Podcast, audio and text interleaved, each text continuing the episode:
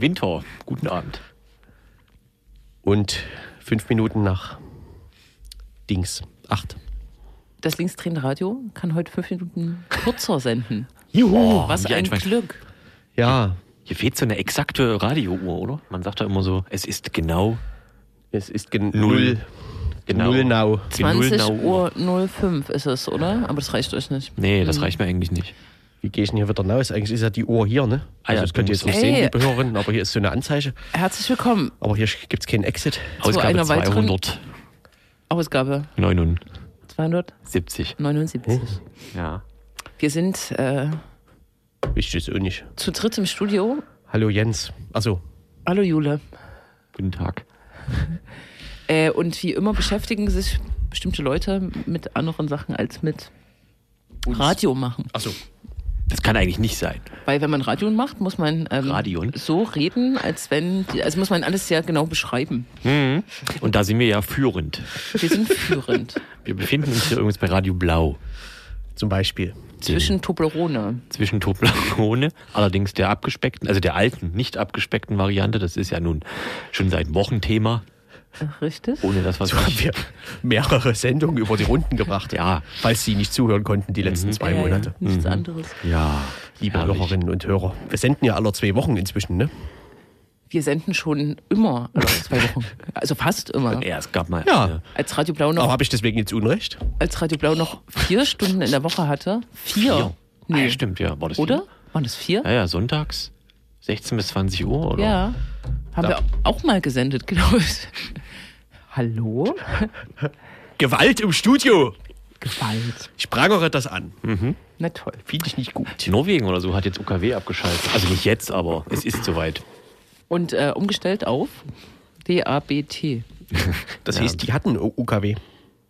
Ja, Ja, das ist, glaube ich, weltweit ein Erfolgsrezept gewesen.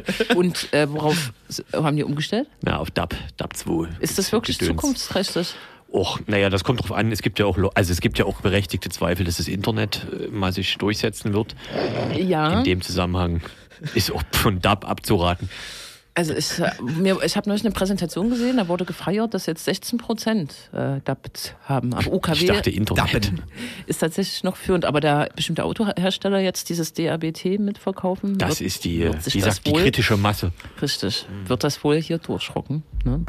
Richtig. Naja, egal. Herrlich. Ja, wir sind beim linksdrehen Radio. Es geht um Autos und Zukunft. Zukunft. No?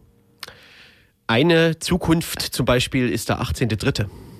Der 18. März. Eine, nah, eine sehr nahe Richtig. Zukunft. Plus noch eine Woche und ein Tag. Mhm. Noch achtmal schlafen. Am Puls der Zeit. Richtig. Und dann haben wir vorhin schon festgestellt, dass also die Nazi-Demo nur zwei Stunden gehen wird. Ja, Und haben beschlossen, dann gar nicht erst aber das das, Haus zu verlassen an dem Tag, wenn das nur so kurz alles ist. das ist total exemplarisch, weil man muss den Hörerinnen, glaube ich, jetzt erklären, was am 18.03. stattfindet. Richtig. Das ist das ganze Geheimnis. Aber das machen wir ja dann ausführlich. Wir reden also Wir über den teasern das ja jetzt an. 18.03. Könnt und schon mal verraten, es geht um eine Baumarkteröffnung.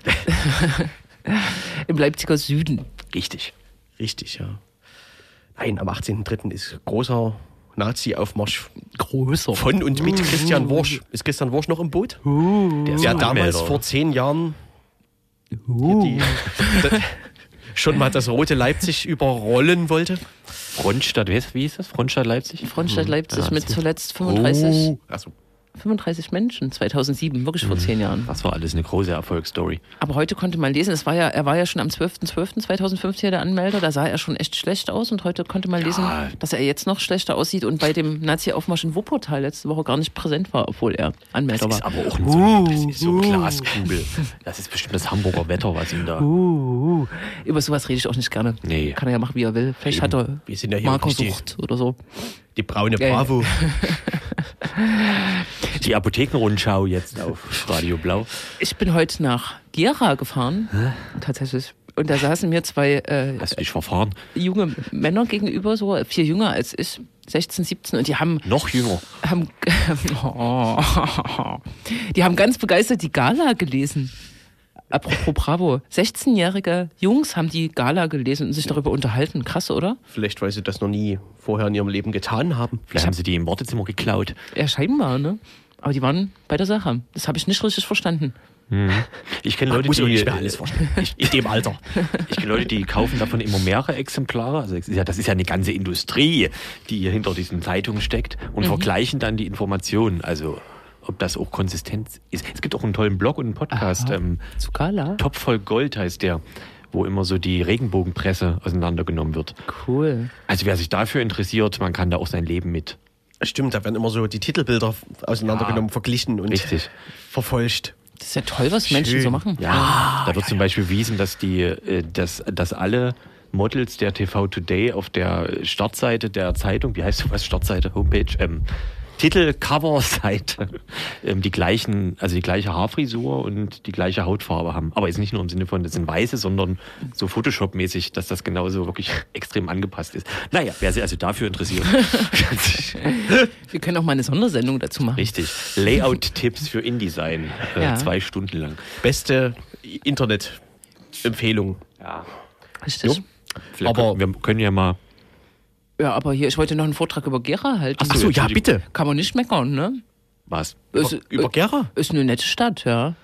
Ist richtig, ja. Und hier von der Linkspartei regiert. Verglichen mit was? Das Land Thüringen. Wenn man die Grenze übertritt, dann haben die, sehen, die alle ganz, sehen die alle ganz anders aus. Viel freundlicher. Musste nicht in einer thüringischen äh, Kleinstkabuff-Stadt vorgestern ein AfD-Bürgermeister zu sich zurücktreten? Ja, stimmt. Ja. Weil er zu oft nicht da war, ne? Ja, genau. Ja. Weil der irgendwie Landtagsabgeordneter ist parallel. Genau. Da gab es ein Misstrauensvotum oder sowas. Genau, und der Stadtrat hat dort drei Mitglieder oder fünf, fünf oder sechs oder so, keine Ahnung. Ja, das, muss auch gemacht werden. Ja. Schön. Gut. Und was Schön. war, was war dein Erfolgserlebnis in Gera? Zug bekommen. Zurück. Zurück. Ich war da beim Ordnungsamt. Das scheint mir eine tolle Stadt zu sein. Am 1. Mai äh, diesen Jahres äh, gibt es traditionell, oder die letzten 1. Mais gibt es immer diese äh, Aufmärsche von, vom dritten Weg. ja. Und Ja. der dritte Weg konkurriert in diesem Jahr mit die Rechte, die in Halle, Halle, ja. marschiert und der dritte Weg marschiert in Gera. Wer wird gewinnt? Das ist eine gute Frage. Ich frage mich auch, ob die sich zerstritten haben und wie das alles, ob die überhaupt verbrüdert, verschwestert waren. Darüber können wir dann sprechen, wenn das naht. Ne? Ja, naht. sicher, das ist klar. Wir wollen jetzt auch noch ein paar Themen aufheben. Gera. Heute ist ja heute nicht die letzte Sendung. Ne? Richtig. Wirkt aber so. Ja. Tschüss. Achso, Kurz noch was zum Wetter. du musst mir eigentlich auf die Hand hauen. Ich habe es nie gehört, jetzt ist es spät. Ich finde es gerade grausam. Es weht. Nachts kriege ich Angst. Wegen Wind. Meine Balkontür, die ist so und dann quietscht meine andere Tür. Giek, giek. Balkontür, feine Gesellschaft. Das hast du sehr schön akustisch erklärt. Gut, bevor wir zu seriös werden, spielen wir ein Oratorium. Eine seriöse aus Band. Bachs Requiem Nummer 7 mit der falschen Maus. Die Maus. Weg von diesem Ort.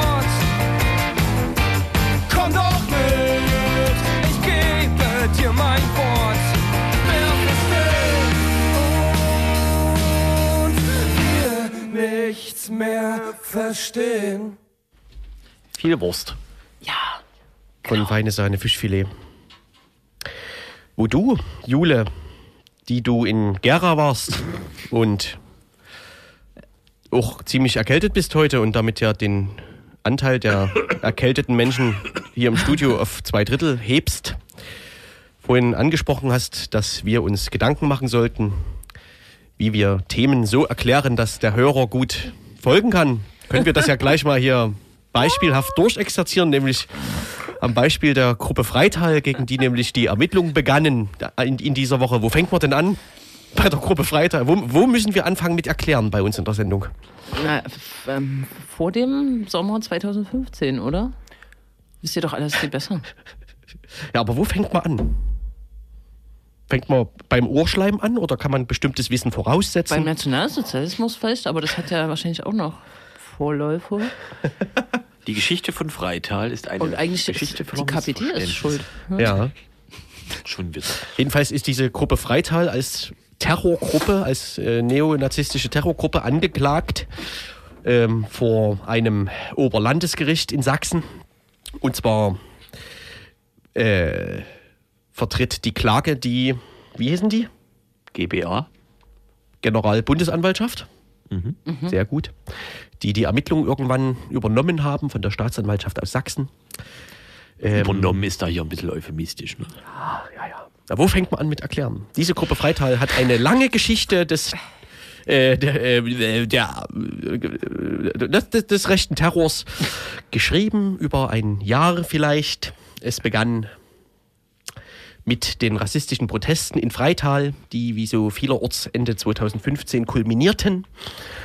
Und aus den verschiedenen Bürgerbewegungen in Freital entwickelte sich, tja, diese Terrorgruppe. Leute, die sich selbst gegenseitig Terroristen nannten und dachten, dass sie konspirativ agieren. Die sich nach außen Bürgerwehr äh, nannten und irgendwie gefühlt dachten, alle, das sind alles Busfahrer. Und die zwischen äh, die Poldeswalde, Freital und Dresden in einem Bus namens 360 nach dem Rechten sehen wollten, im Sinne von nach den Ausländern, die, so hieß es, dort für große Gefahr auf der Strecke sorgten. Daraus wurde dann allerdings irgendwie was ganz anderes. Richtig. Herrlich. Nun begab es.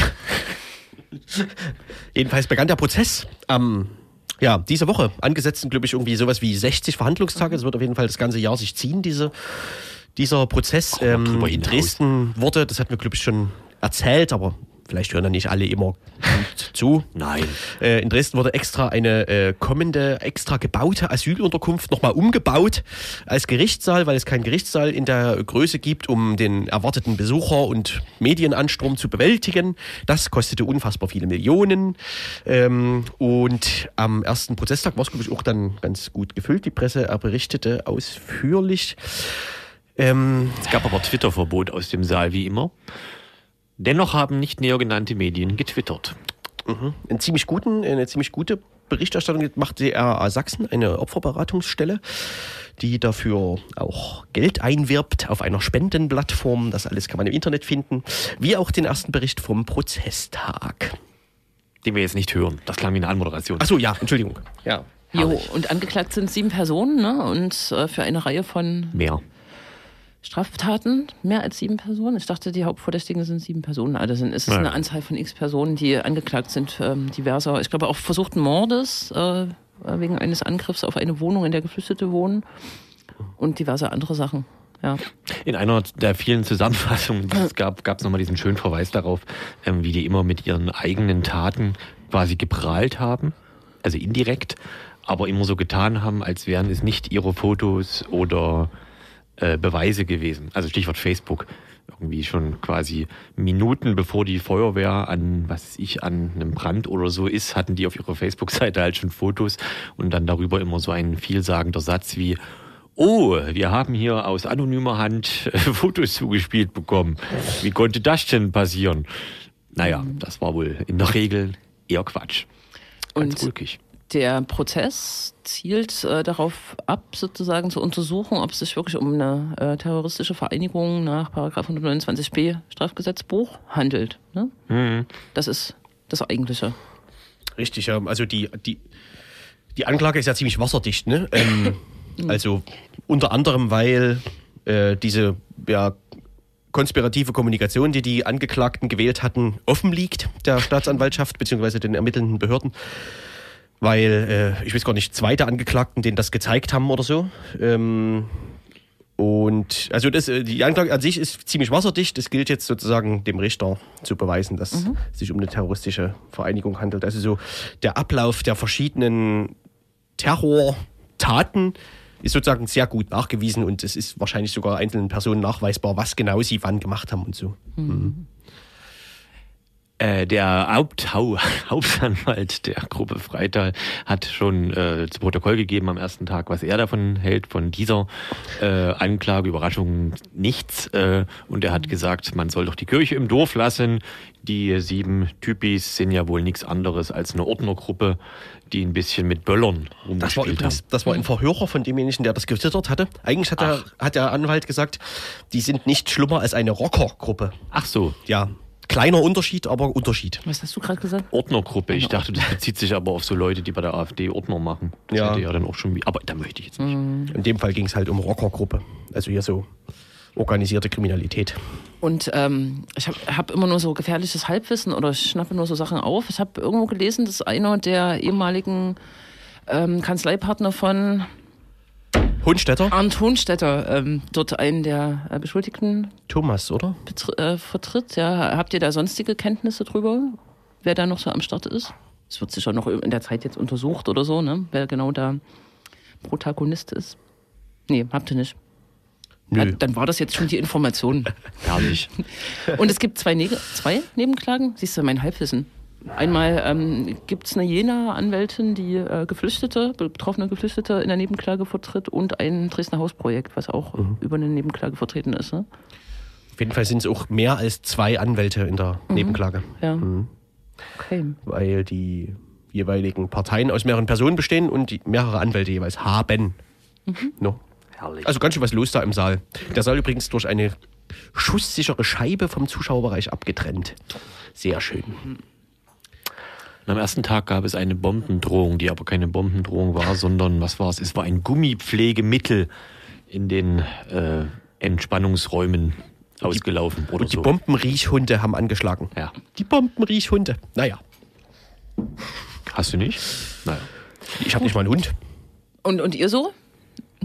Werdet ihr jetzt den Prozess beobachten oder verfolgen? Geht nächste Woche weiter. Ja. Ist, ist nächste Woche ist auch nur ein Verhandlungstag angesetzt, oder? Könnte das sein? Ja, Also ich habe nicht vor, das jetzt aktiv zu ignorieren. Sehr gut. also ich hatte mir schon. Naja. Ich glaube, wichtig wird das, das kennt man vielleicht aus dem NSU-Verfahren, ne, wenn ähm, die Anfangs-Euphorie und Aufmerksamkeit sich gelegt hat, dann äh, zu gucken, dass Aufmerksamkeit bleibt. Deswegen ist es immer gut, wenn zivilgesellschaftliche Akteure sich bereit erklären, so eine Prozessberichterstattung von vorne bis hinten mitzumachen. Das gab es ja bei NSU schon auf sämtlichen Ebenen irgendwie. Und in dem Fall ist es eben die RA Sachsen. Es sei noch mal darauf hingewiesen, die schon einen Prozess, ersten Prozessbericht vom ersten Prozessberichtstag verfasst hat und Spenden einwirbt immer noch für die Prozessberichterstattung. Also es wird offensichtlich da eine Stelle bezahlt, also eine Person, die da das halbe Jahr rumsitzt und die soll etwas Geld bekommen. Das tut ja jetzt nichts zur Sache. Mhm. Ach, das tut jetzt nicht mehr zur Sache, oder was? Ich habe mich gefragt, wofür ich eigentlich spende, wenn ich dafür spende und musste ein bisschen rumklicken und habe es nicht sofort gefunden. Okay. So. Mäh. Mäh. Das können wir uns ja vornehmen für die nächsten x-Tage. Was? Da mal ein Interview zu führen oder so, aber das müssen wir jetzt auch nicht ausmachen. Mit Sehr schön, habt ihr das gemacht?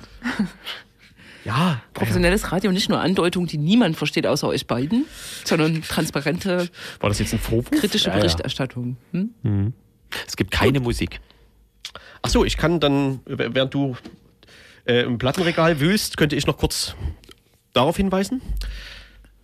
Es gibt dann eine neue Platte von Lena Störfaktor oder so, die hast du mir da hingelegt. Ja, Aber die habe ich nicht mit. Wo? das stimmt. So. Super. Liebe. Nee. HörerInnen, legt doch jetzt zu Hause selber die neue Platte. Wir machen ja einfach fünf Minuten Ruhe und ihr Ja. könnt zu Hause ein Lied eurer Wahl hören.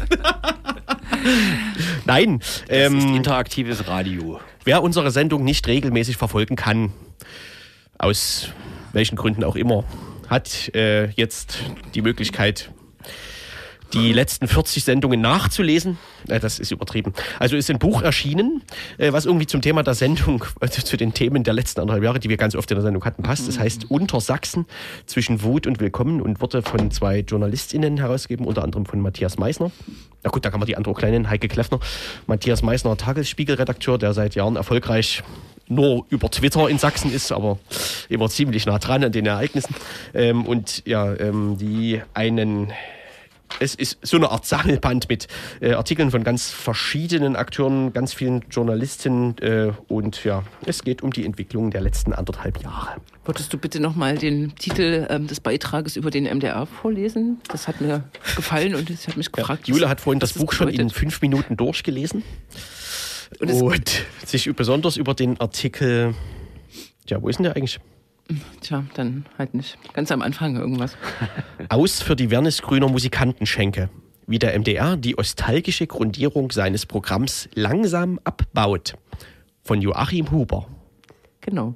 Gerade mal zehn Seiten. Ich finde es sehr spannend, was sich hinter diesem Artikel tatsächlich verbirgt. Das klingt irgendwie, Du könntest, ihn, du könntest ihn lesen.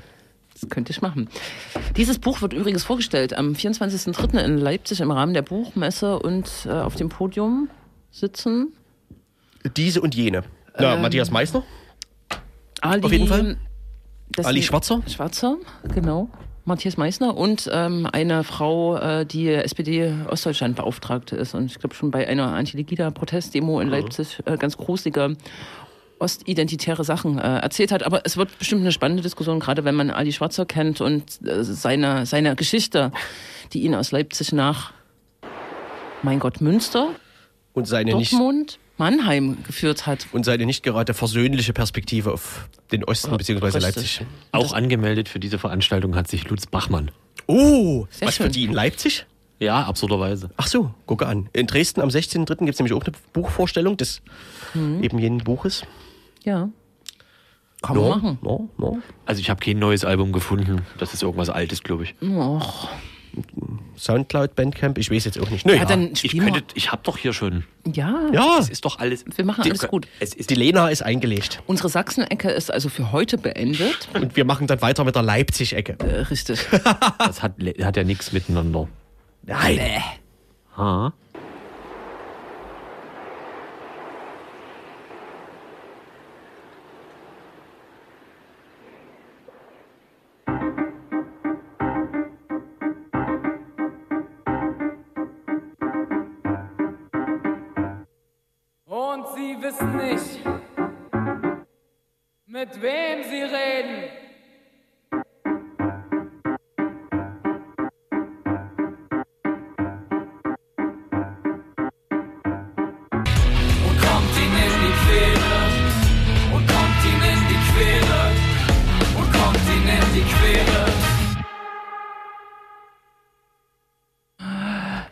Den Störfaktor. No. No? No? Jo, und wir haben jetzt einen Studiogast und reden über den 18.03. Heute ist ja äh, das Geheimnis gelüftet äh, worden, was, wahrscheinlich- was viele Menschen schon äh, vorher kannten. Die Nazi-Demonstration, die im Januar angekündigt wurde von der Partei Die Rechte, die wieder nach, durch die Südvorstadt nach Leipzig-Konnewitz führen sollte, wird nach Willen des Ordnungsamtes nicht durch Leipzig-Konnewitz führen, sondern am 18.03. ab dem S-Bahnhof MDR über die Straße des 18. Oktober zum Bayerischen Bahnhof. Also eine sehr verkürzte Route, der äh, die seitens der Ämter die Schärfe genommen werden soll oder die das Eskalationspotenzial mit dieser äh, Routenführung. Vielleicht ist das jetzt auch für manche Hörerinnen und Hörer neu, die nicht die Zeitung gelesen haben. Also die digitale Zeitung, die Leipziger Internetzeitung war, glaube ich, die erste, die heute mit diesem, dieser Info rausgegangen ist. Und wir wollen über dieses Szenario am 18.03. sprechen und auch ein bisschen über das, was in diesem Kontext natürlich immer von allen Medien jetzt schon betont wird, nämlich der 12.12.2015. Und wir haben einen Menschen hier zu Gast, der in Vorbereitungszusammenhängen äh, steckt für Protestaktionen am 18.03. und mit dem wir ein bisschen über das Szenario sprechen wollen. Guten Abend. Hallo. Vielleicht fangen wir so ganz basal an, sagt man das? Basal? Basic-mäßig?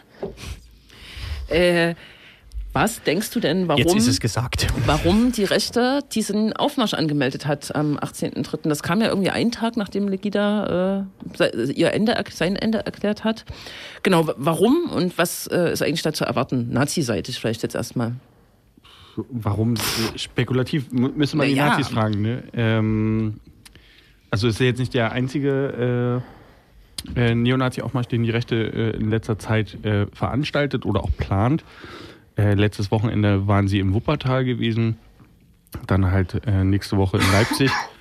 Ähm, ist eine Neonazi-Partei, die Aufmerksamkeit sucht und äh, dementsprechend äh, auch dorthin geht, wo sie hofft, Aufmerksamkeit zu bekommen. Da bietet sich der Leipziger Süden ganz gut an, besonders nach dem 12.12.2015, äh, wo das ja schon mal versucht wurde. Ähm, und natürlich muss man dann halt natürlich auch berücksichtigen, dass mit dem Begründer dieser Partei, äh, Christian Worch, der ja eine ganz eigene Beziehung zu Leipzig pflegt und hegt, ähm, da, da natürlich auch jemand mit äh, an der Spitze dieser Partei steht, der äh, dort so sein, sein persönliches Süppchen kocht mit dieser Stadt und daher da sich wahrscheinlich auch leicht dafür begeistern lässt, dass seine Partei nach etlichen Jahren des Scheiterns, seines Scheiterns äh, auch wieder in Leipzig auf den Plan tritt. Genau. Genau, das kann man vielleicht nochmal zwischenschieben. Damit zu beschäftigen, ist eigentlich angeraten, ich glaube von 1999, 2000 bis 2000. 2007 gab es mindestens äh, zwei Christian Wurch-Aufmärsche um den 1. Mai rum. Ähm, Und im Oktober. Im Oktober. Irgendwann wurde auch davon abgewichen und die letzte Demonstration mit ca. 35 Teilnehmenden im Juni, Juli 2007 war quasi ein klägliches äh, Ende dieser Praxis. Jetzt ist er wieder da.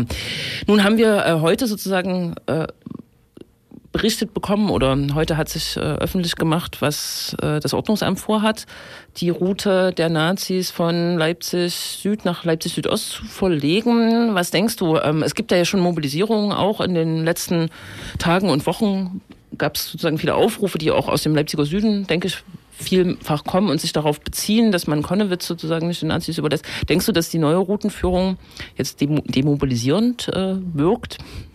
Und was hältst du davon? Ja. Hm, denke ich nicht. Zum einen äh, bleibt halt immer bestehen, was immer der Fall ist äh, in Leipzig und generell bei Neonazi-Aufmärschen, dass nie ganz klar ist, ob die Route dann nachher auch so bleibt. Also ob die Nazis klagen, vor Gericht ziehen, äh, ob sie eventuell Recht bekommen. Christian Worch hat da ja durchaus hin und wieder auch mal Erfolge erzielt vor irgendwelchen Gerichten und seine Route oder nahezu seine gewünschte Route in irgendeiner Form dann doch noch bekommen. Das bedeutet letztendlich, dass selbst wenn das Ordnungsamt sich das wünscht oder vorstellt, bis zum Tag selber nicht ganz klar ist, ob es dann diese Route wird zwischen den zwei S-Bahn-Stationen oder es doch noch irgendwas anderes abgewandeltes gibt. Und daher äh, bleibt die Mobilisierung bestehen, äh, den Nazi-Aufmarsch zu verhindern. Und da ist auch letztendlich egal, wo er langläuft. Also auch egal, wo er in Leipzig langläuft, äh, auch wenn es immer um so Kiezverliebtheit, Mythos-Sachen halt irgendwie geht, muss man auch sagen, dass äh, Leipzig sich auch in den letzten Jahren regelmäßig auch gegen alle anderen Neonazi-Demonstrationen gewendet hat, egal ob sie jetzt, wie weit sie von Konnewitz weg gewesen sind oder auch nicht. Daher ändert es an der Mobilisierung und der Entschlossenheit der Leute, diesen Aufmarsch zu verhindern, null. Mhm. Mobilisierung und Entschlossenheit waren vor einem Jahr schon ziemlich stark. Ähm, in dem Jahr ist trotzdem einiges passiert. Also Abnutzungserscheinungen beim Protest gegen Legida kann man wahrscheinlich, vielleicht unter dem Stichwort kann man das vielleicht zusammenfassen. Ähm, trotzdem sind auch zivilgesellschaftliche Bündnisse, zivilgesellschaftliche Bündnisse wieder äh, dabei, Protest zu organisieren, aber ist jetzt schon absehbar, dass irgendwie diese Abnutzungserscheinungen des letzten Jahres irgendwie Auswirkungen hatten? Auf die Gegenmobilisierung sozusagen? Ich wüsste nicht, woran man das festmachen soll, mhm. letztendlich. Äh, eine Polizeiführung würde immer sagen, nee, die brauchen das ja mal als Argumentation dafür. Die ziehen ja Ereignisse von zig Jahren davor ran, um mhm. ihre Gefahrenprognosen äh, schreiben zu können. Daher würden die wahrscheinlich immer sagen, eine Abnutzung existiert nicht, weil sonst würde ja ein absurdes Polizeiaufgebot nicht zu rechtfertigen sein.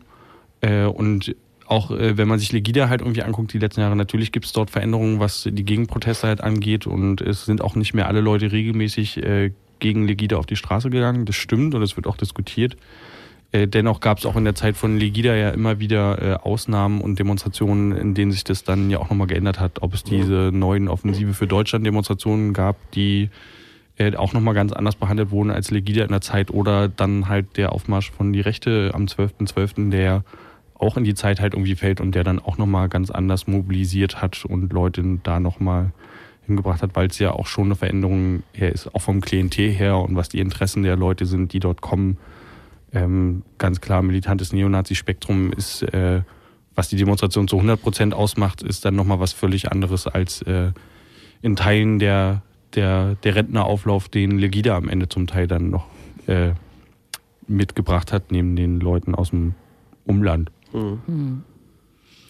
Ich glaube auch, dass so äh, klar kategorisierbare Nazis immer noch mehr mobilisieren. Das zeigt vielleicht auch diese äh, Sache in Dresden, der Trauermarsch, der ja nochmal eine andere Bedeutung äh, hatte am 11.2., wo dort mal irgendwie ein paar hundert oder tausend Leute in Dresden demonstriert haben, während das bei Pegida natürlich nicht der Fall ist. Aber der 12.12. .12. ist ein gutes Stichwort. Ähm, es gab ja ähm, diverse Eskalationen am 12.12. .12. Es gab eine riesen politische Debatte darum. Der Oberbürgermeister, der ähm, sich gar nicht in Leipzig war, aber sich zuschalten lassen hat, irgendwie äh, in eine Nachrichtensendung und von Straßenterror gesprochen hat, der dort von links äh, ausgeübt wurde. Äh, und auch jetzt kann man beobachten, dass das äh, der Mythos des 12.12. .12. sowohl in der Mobilisierung von bestimmten linken Gruppen als auch sozusagen medial schon wieder als Horrorszenario. Die CDU hat heute auch, äh, Thomas Feist hat, äh, glaube ich, gesagt, geschrieben, ähm, man solle bürgerkriegsähnliche Zustände vermeiden. Was bedeutet denn ähm, sozusagen dieser Hintergrund, dieses ähm, Hochgefahre, dieser Bezugnahme auf den 12.12. .12. für, die, für den 18.3., auch in Bezug auf Polizei? Na, laut den Aussagen heute, die auch veröffentlicht wurden, dass es mehr Polizei wird als am 12.12. Äh, dass also die Polizei in der Hinsicht äh, größer aufgestellt sein möchte äh, und vorbereiteter sein will, wahrscheinlich um das angebliche Bürgerkriegsszenario der CDU zu unterbinden.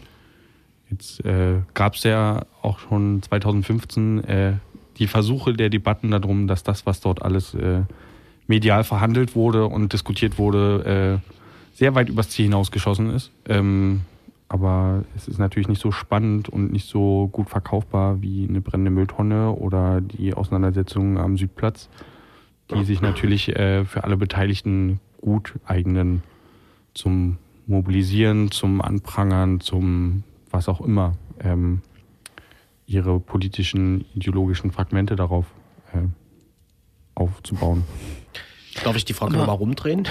Aber ähm, noch ganz kurz als Zusatz, weil ähm, das wahrscheinlich noch nicht alle wissen, ähm, was sozusagen das Polizeiaufgebot äh, für den 18.3. betrifft. Das ist ja quasi immens. Vielleicht kannst du das noch mal erzählen. Und das hat ja auch was mit dem 12.12. zu tun. Ja, es gibt äh, einen Artikel von heute, der sagt, dass äh, wohl 49 Hundertschaften äh, im Einsatz sein sollen oder zumindest angefordert sind in der Hinsicht. Ähm, das wäre dann so zumindest was äh, 2015, Anfang 2015 von Bernd Merpitz äh, mal erklärt wurde, der größte Polizeieinsatz seit 1989. Also so viele wären dann, wenn das so kommen sollte, dass 49 Hundertschaften dann in Leipzig präsent sind, sind es dann äh, weit über 5000. Ähm, und so viele gab es dann hier noch nie.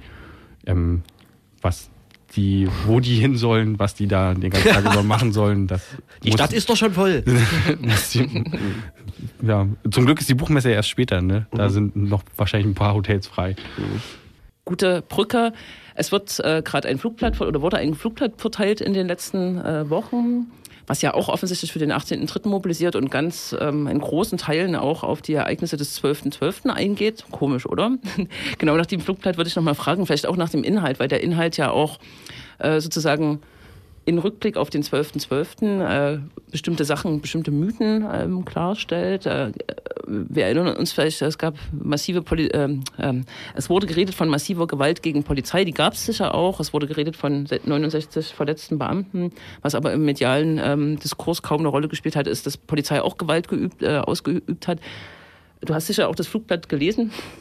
Äh, vielleicht kannst du so ein paar Stichpunkte nennen. Es äh, ging auch sozusagen die Sage um äh, die Verletzung von Rettungskräften und so weiter. Ja. ne? Ja, es äh, ging letztendlich in dem Text, also natürlich gab es dieses Flugblatt halt auch und natürlich äh, basiert dieses Flugblatt halt auch auf dem, was am 12.12. passiert ist, logisch, weil das ist aber sozusagen das Problem, dass sozusagen alle Akteure immer sozusagen die Argumentationslinie in der Hinsicht halt fahren, ob es Medien sind. Die FVZ hat einen Bericht rausgebracht, wird die Vorstadt wieder im Chaos versinken. Äh, die Polizei äh, argumentiert damit, äh, politische Institutionen kommen natürlich damit. Und das Flugblatt versucht natürlich in der Hinsicht äh, Sachen, die in dem Kontext dort immer gerne auch noch als äh, nicht so ganz richtige Sachen äh, weiterverbreitet wurden, äh, gerade zu rücken, gerade weil sie medial später nicht mehr verhandelt werden. Sei es diese angeblichen Angriffe auf äh, Feuerwehrfahrzeuge und Rettungskräfte, die die Polizei behauptet hat, auch tagelang später behauptet hat und dann, als es Anfragen darum gab, wo sind denn die Belege dafür, dass äh, sogenannte autonome äh, Feuerwehr- und Rettungskräfte angegriffen hätten, findet sich davon halt nichts mehr. Und da gibt es natürlich dann keine mediale Richtigstellung mehr. Es gibt keine große, kein, kein Herrn Lübki, der nachher äh, im MDR halt irgendwie sagt, oh, da müssen wir uns jetzt aber entschuldigen, äh, das äh, hat so nicht stattgefunden, sondern es dient natürlich darin, mit Stimmung zu machen. Und gegen solche Sachen argumentiert natürlich auch das Flugblatt und versucht eine Perspektive zu zeigen, die an dem am 12.12. auch unter anderem, aber nicht nur, äh, stattfindet, die medial halt nicht verhandelt wird. So, also auch etliche Sachen, die,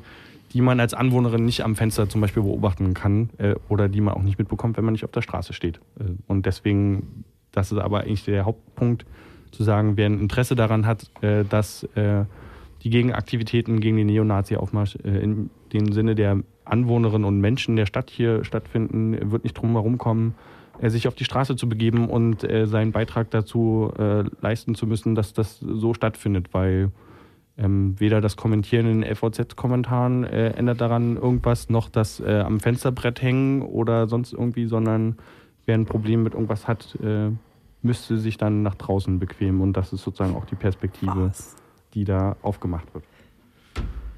Äh, ja, genau. D dazu gab es ja auch schon ein, eine schöne Berichterstattung äh, in einem sächsischen ähm, Hörfunksender, Staatshörfunksender, wo genau äh, Anwohner Was meinst du? auf das Flugblatt. Äh, achso, das ist jetzt Das so. MDR.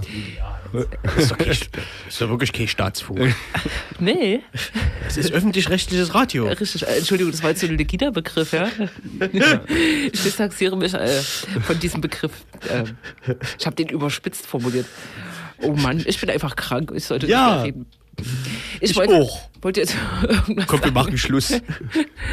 Im MDR gab es schon einen schönen Bericht, der ähm, mit einer Straßenumfrage so ein grundlegendes Mittel von Radiomachen äh, hantiert hat. Und am Konnewitzer Kreuz drei Menschen gefragt wurden nach ihrer Position zum Flugplatz. Ganze drei. Und das ist gar nicht so gut ausgegangen äh, für den Polizeisprecher Löpki, der danach äh, übelst, äh, übelst vom Leder gezogen hat über Barrikadenbau. Und ich glaube, die Positionen in dem Beitrag waren eher so geneigt der, äh, dem Barrikadenbau, ne?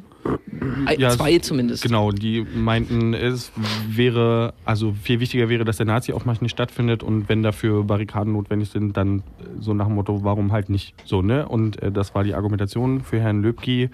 Zählt das natürlich nicht. Für ihn ist jede Barrikade äh, quasi schon der Molly- und Steinwurf inbegriffen. So hat er das äh, erklärt.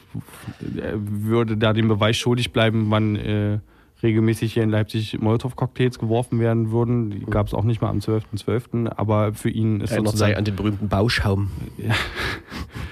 Also, äh, wie gesagt, aber für ihn war sozusagen die Barrikade schon äh, der Schritt äh, zur Straßenschlacht. Äh, und das, was das Flugblatt ja aufgemacht hat, ging ja eher darum, zum persönlichen Schutz der Leute eben nicht äh, zum einen von äh, Polizisten verprügelt zu werden. Äh, das, was am 12.12. von Seiten der Polizei stattgefunden hat, äh, thematisiert Herr Löbke ja nicht.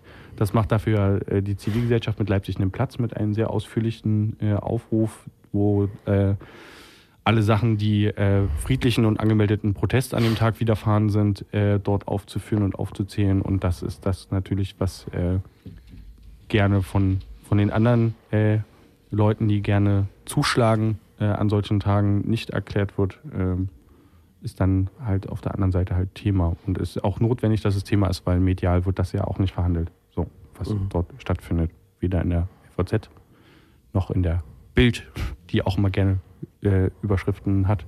Oder, wie war das jetzt gerade die korrekte Bezeichnung für den MDR? Öffentlich-rechtliche Rundfunk. Genau. Was sind denn Perspektiven, Handlungsperspektiven, vielleicht noch ganz kurz am 18.03. in Bezug auf das jetzige Szenario? Es kann sich alles ändern, ne? die Leute sollten up-to-date bleiben. Genau, die Leute müssen sich informieren, die Leute müssen auf die Straße gehen, die Leute müssen äh, alle anderen Menschen informieren und mitnehmen und letztendlich, wie der Tag sich gestaltet, liegt an den Menschen halt selber. Es gibt äh, wie alle Jahre auch angemeldeten Gegenprotest in Form von Demonstrationen, Mahnwachen, Kundgebungen, an denen sich äh, die Menschen beteiligen können. Da ist das Spektrum wie immer in der Stadt vielschichtig und das Motto und das Ziel aller Beteiligten ist, glaube ich, die Nazis zu stoppen. Und äh, wie die Menschen das für sich an dem Tag entscheiden und halt machen wollen, entscheidet jeder für sich persönlich halt selber und ist aber trotzdem dazu aufgefordert und in der ja, Verantwortung, sich darum zu bemühen, dass das gelingt. Einwandfrei. Einwandfrei. Man kann sich informieren, unter, unter, unter anderem. Unter anderem auf äh, inventati.org slash Leipzig oder äh, auf äh, Leipzig einen Platz. Ähm, Das sind so die zwei Sachen, auf denen beide, äh, auf denen alle Informationen gesammelt sind, die für den Tag halt wichtig und relevant sind, genau, wo man sich informieren kann. Es gab noch einen guten Vorschlag eines äh, Twitter-Users zur äh, Routenverlegung, die ja quasi jetzt von einer S-Bahn-Station zu einer S-Bahn-Station äh, geht, mehr oder weniger. Man könnte das ja noch äh, äh, weiter konsequent durchziehen, indem man die Route nochmal ändert, im Sinne von, die Nazis müssen äh, hochgehen auf der einen Seite und dann auf dem anderen Gleis halt wieder runter an derselben Station. Das wäre dann so, finde ich, im Sinne der alten Ruhigaufmärsche das Konsequenteste, was sie machen könnten. Ja, Naja, vielleicht hören Dann die das ja. Geht die Demo unten an der Treppe los? ja genau. Dann kurz mal hoch, können sie in den Süden Hm, Dort Zwischenkundgebung. Ja. Oder S-Bahn fahren, immer nur S-Bahn fahren. Aber wir befürworten doch hier keine ordnungspolitischen Lösungen dieser Nazi-Problematik. Oh mein Gott. Ich finde, das hat eher Titanic-Anleihen als. Aber Gut. Genau. Andreas Löpki gibt uns vielleicht das Stichwort für die letzten zwei Sendeminuten. Sonst Nee. Was? Er hat wieder zugeschlagen. weißt du doch. Andreas Löpki hat wieder zugeschlagen. Der Pressesprecher der Polizei Leipzig Leipzig. hat sich wieder, ähm, sagen wir mal, Das hat er doch hat sich mitbekommen. wieder mal Prosa geleistet. Weißt du? Grex guckt, verschreckt. da geht es ums Coney Island. Ah, Ja. Andreas Löpki ist inzwischen regelrecht berühmt für seine politische Lyrik, äh, die er anstatt von ähm, Polizeipresseberichten regelmäßig herausgibt. Zwischendurch hat er auch ähm, als Andreas Löpki, als Pressesprecher der Polizei, Kommentare bei auf Internetplattformen von äh, lokalen Medien geschrieben. Also da hat sich schon einiges gesammelt an, sagen wir, eigenartigen Aktionsformen eines Polizeisprechers. Ähm, es gab, glaube ich, auch immer Kritik an so einer Überschreitung seiner Kompetenzen. Also eigentlich soll die Polizei ja nur so berichten. Erst A, dann B und C. Und er deutet das Ganze ja dann äh, gewissermaßen immer noch politisch und natürlich innerhalb dieser Extremismusdenke, die irgendwie da weit verbreitet ist. Ähm, und jetzt hat er sich zum Coney Island geäußert. Ja. Und hat sich wahrscheinlich die Hände gerieben und hat gesagt, jetzt kann er so mitmachen bei dem Rassismusvorwurf gegen das Coney Island. Hm? Ja, Ja. hat er. Aber ja. Wiewohl man über dieses Statement des Coney Island äh, diskutieren kann, ähm, ist das eine falsche Kritik. Ne? Ich kann das jetzt nicht abstrakter Richtig. und besser formulieren. Ja, Er bedient sich eines äh, einer gängigen Diskussion und wendet die gegen das Coney Island wahrscheinlich wieder besseren Wissens und man kann dem Coney Island wahrscheinlich nur zustimmen in ihrer in ihren Widerworten. also nochmal kurz, also weil das Coney Island einen äh, Typen rausgeworfen hat, der einen sexuellen Übergriff begangen hat, wirft Polizeisprecher Löpki dem Coney Island Rassismus vor. Und das Island hat natürlich eine Stellungnahme rausgegeben und beharrt nochmal darauf, dass der Ursprung der sexuelle Übergriff war. Des Herauswurfs, des Rauswerfens. Ja. Und das Ganze in einer suffisanten Art, also Löpki da in seiner Pressemitteilung, die beeindruckend ist. Ja, ja. Ja, dann haben wir es fast geschafft. Wir müssen wahrscheinlich einfach Schluss machen. gut. Gibt es noch irgendwas zu sagen? Nee. Veranstaltungshinweise? Morgen wird hier demonstriert. Feministischer Kampftag. Ja. Mensch, vor zwei Wochen hatten wir die Kollegin Pressesprecherin, Genossin, Pressesprecherin hier im Interview. Und morgen wird die Demo stattfinden, nämlich 13 Uhr. Das wusste die, glaube ich, vor zwei Wochen nicht genau, wann das anfängt. Aber 13 Uhr ab. Mein Gott, Clara Zetkin-Denkmal am Johannenpark, äh, also hier Karl-Tauchnitz-Straße. Mhm. Da geht's ab. No. Genau. Oh, Dann Dann bleibt noch- uns ja, Fußball, schönes Wochenende zu wünschen. ist die Buchmesse. Mhm. Und In zwei Wochen mehr. hören wir uns wieder. Dann ist Buchmesse unter anderem. Am Sonntag ist eine spannende Veranstaltung in der Meuterei in Leipzig zum Thema Solidarität gegen staatliche Repression mit Mhm. ähm, tatsächlich einer Art Podiumsdiskussion mit verschiedenen Vertreterinnen von Antirepressionsgruppen, Verbänden und so weiter. Äh, das kann bestimmt spannend werden. Ja, Infos?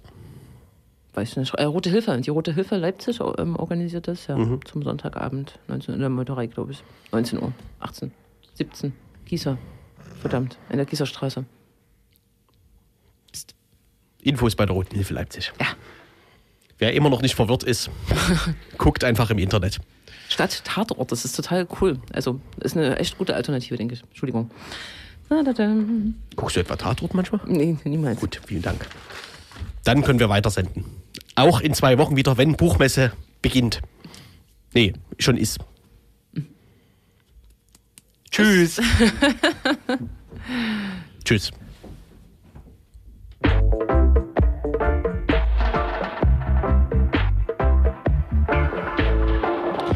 Vielen Dank, an, an, das linksdrehende Radio. Wir schalten jetzt live in der Dub Night Radio Show. Zwei Stunden in unsere, unserer Landeshauptstadt Studio. Äh, hallo, äh, Rick in Dresden.